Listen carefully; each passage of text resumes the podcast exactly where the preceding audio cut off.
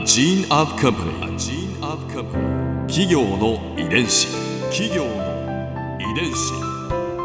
全国に546万社以上あるとされる日本の企業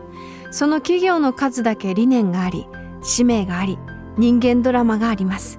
この番組ではさまざまな企業のトップや社員の方にお話を伺いながら成長する企業の DNA を解明していきます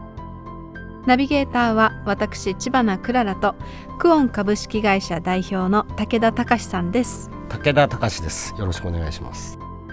本日は NTT グループから東日本電信電話株式会社代表取締役社長渋谷直樹さんをお迎えしております。よろしくお願いいたします。よろしくお願いします。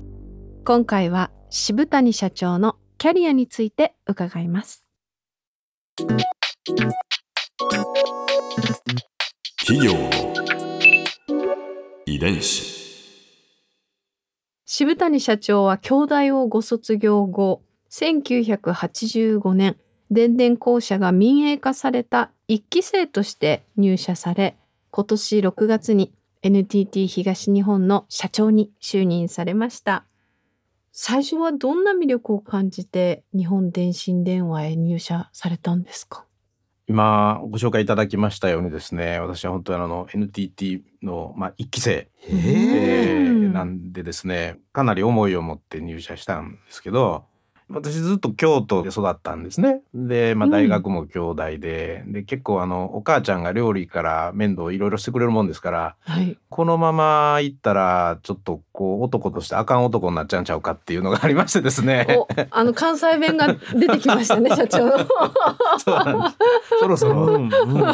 やそうなんです。いやだからちょっとやっぱこう独り立ちするような、はいえーそういう意味だと全国に転勤できるとか海外にもこう仕事のチャンスがあるような会社にまず行かないといけない。これが一個あったんですね。自分が選ぶにあたって。それからやっぱりこう技術系なんでやっぱこう社会を変えそのイノベーションがいろいろ起きそうなんちゃうかなみたいな感じの分野をこう探した時にはい当時はやっぱりこう民営化を公社とかをすることでまあ社会を活性化しようっていうこれはあの中曽根改革土工臨調とかっていうのをご存知の方もいらっしゃいますと思いますけどまああの、うん。大改革をやる中にその鉄道事業あるいはタバコ事業、うん。通信事業を、まあ、国とか公社の経営から民間の経営に変えて、うん。で逆にそこに競争原理っていうんですか、うん。今まではもう通信は NTT だったんですけど、今はもうソフトバンクさん au さんいっぱいいらっしゃいますけど、うん。もうどんどんこう競争を入れて、まあ、いろんなサービスとかを出していくような業界にしようっていう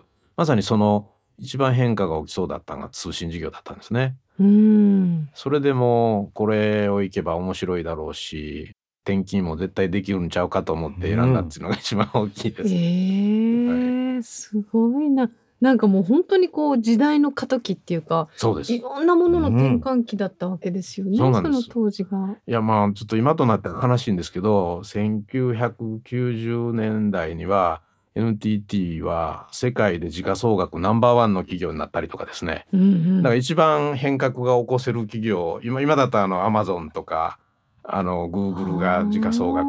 ナンバーワンとか競ってますけどあんな存在だったこともあるんですよね昔は。ええすごい。民営化一期生一期生です。はい。で初の社長ですねえそうですよねそうなんですそうなんです。そそううなんですごいことですねいやそうなんです。ええやっと私たちの NTT 世代が NTT グループの社長になり始めたっていうはあそういう形ですかね。はい。実際にはい一期生としはいてご入社されて、はいい、。かがでしたか？まあいろんな経験してんですね。採用なんかも館長みたいな感じの採用からもう全員が競争して自由にこうトライできるような会社にどんどん変革していったんですけど、やっぱり先輩方は、まあ、前例がないわけですよ。でで私たち一期生なんで、まあ、お前ら民営化一期生なんだから任したるから好きなやり方でやってみとか、育成からカリキュラム全部自分で作って後輩の育成してみろとか、うんうん。それからあの今あのワークスタイルの変革とかもありますけど、はい。実はあの日本で最初のサテライトオフィス実験なんかもやらせていただいてまあ、あの時はインターネットもなかったんであんまうまくいかなかったんですけど、まあ、そういうリモートオフィスとかもやりたいって言えばですね「おしゃらお前民営化一期生やってみろ」みたいな感じで。でもどんどんチャレンジさせていただけるそういうなんですかね空気っていうんですか？があったんですごくやりがいはあったですね。企業の遺伝子。これまでのはい。キャリアの中でうん印象に残っているエピソードあはいりますか、はいえー東日本大震災、えー当時あの宮城県のですね大鹿半島沖のマグニチュード9.0の地震が起きたんですが、はい。その時にあの福島のですね支店長に着任して9ヶ月後だったんですね。いやそうなんです。でまあご存知のようにその、まあ、岩手宮城福島の、まあ、太平洋沿岸部これがですねあの地震と津波これで壊滅状態になりまして。であの、まあ、当時はですねそういう意味ではあの福島ご存知のように第一原発が爆発しましたので、まあ、そういう、まあ、水素爆発の放射能の中でですね通信を復旧しないといけない、まあ、その陣頭指揮を、まあ、1,200人の社員とともにですね現地で頑張らせていただいたっていうのが、まあ、一番自分の中ではそのつなぐ使命を果たす時がいよいよ来たっていうそういうう経験でした。その後のキャリアやっぱりこの出来事は影響さそうですれますよね。ね。あのそういう意味でやっぱりまあ一つエピソードを紹介させていただくともう人間どんなに頑張っても3日ぐらいしか徹夜できないので、うん早い時期にもう輪番体制って言って、まあはい3チームぐらいで8時間ずつぐらいでうん何日間も頑張らないといけない体制を整えようとしたんですけど、まあなかなか帰ってくれない社員もいるんですね。帰ってくれって言ったら地元の人なんで、うん奥さんなんかも立派な方で「あんたね地元の人困ってんでしょ」と「うん。困ってる人がいてあんたが救える人いっぱいいるんだからこんな時帰ってくる場合じゃないでしょ」みたいなことを 奥さんが言って、立派な社員には立派な奥さんいるねって言うんですけど。いやですからもうあの、うん。僕はもうこの地元を愛してるしもう地域が困ってる時はもう頑張らせてほしいって言って頑張るような社員がたくさんいたんですよね。うん。いやだからそこで見たそれを体現してる？現場の人たちの思いとか、うんそれこそつなぐ DNA っていうのは、うん。実感としてこの経験できましたので、まあ、それが一番のアセットですかね。そういう意味では。なんと言っても。すごいですね。今回もコロナでやっぱりエッセンシャルワーカーの方の大切さっていうんですか？保健師さんとか、うんそれから買い物を開いていただいたり、ゴミをそういった時でも集めてくださるそういう方が実は社会にいらっしゃって、でこういう時でもその働き続けてくださったからコロナの間も生活が続いたっていうそういう方々の我々も一員ですので、うん。まあ、そういう方々に、まあ、今回非常に皆さん認識がコロナで、うん。えー及んだっていうのは、まあ、素晴らしいことだなっていうふうには感じてるんですけど、うん。まあ、私はあの、まあ、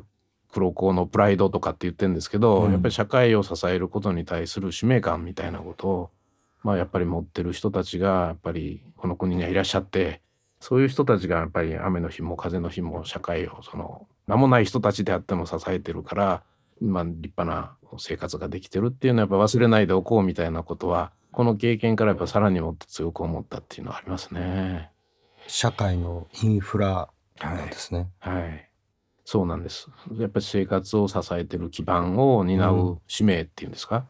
やっぱりそこをやっぱりしっかりと思って、まあ、これから災害とか、まあ、増えてくる時代になるうん。と言われてるんですけど、やっぱそういうことができてこそやっぱり安心な社会づくりができるのかなっていうのはうん一番大切な部分だというふうには思っています。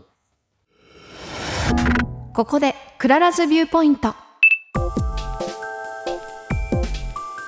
今回印象に残ったのはうんやっぱり東日本大震災のあの当時のね社長のご経験のお話でしょうか。あの当時を思い出して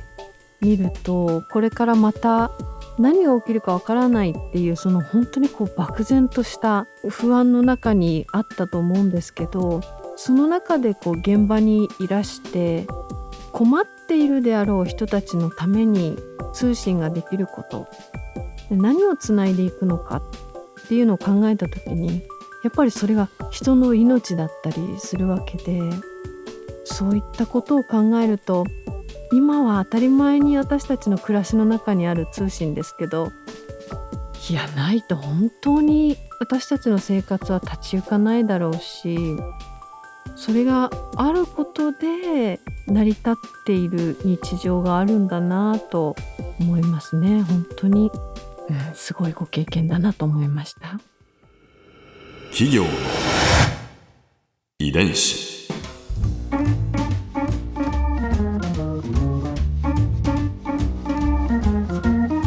この番組はポッドキャストのほかスマートフォンタブレット向けアプリオーディでも聞くことができます。お使いのアプリストアからダウンロードして企業の遺伝子のページにアクセスしてみてくださいね。それでは来週もまたお会いしましょう企業の遺伝子ナビゲーターは私千葉なクララとクオン株式会社代表の武田隆でした。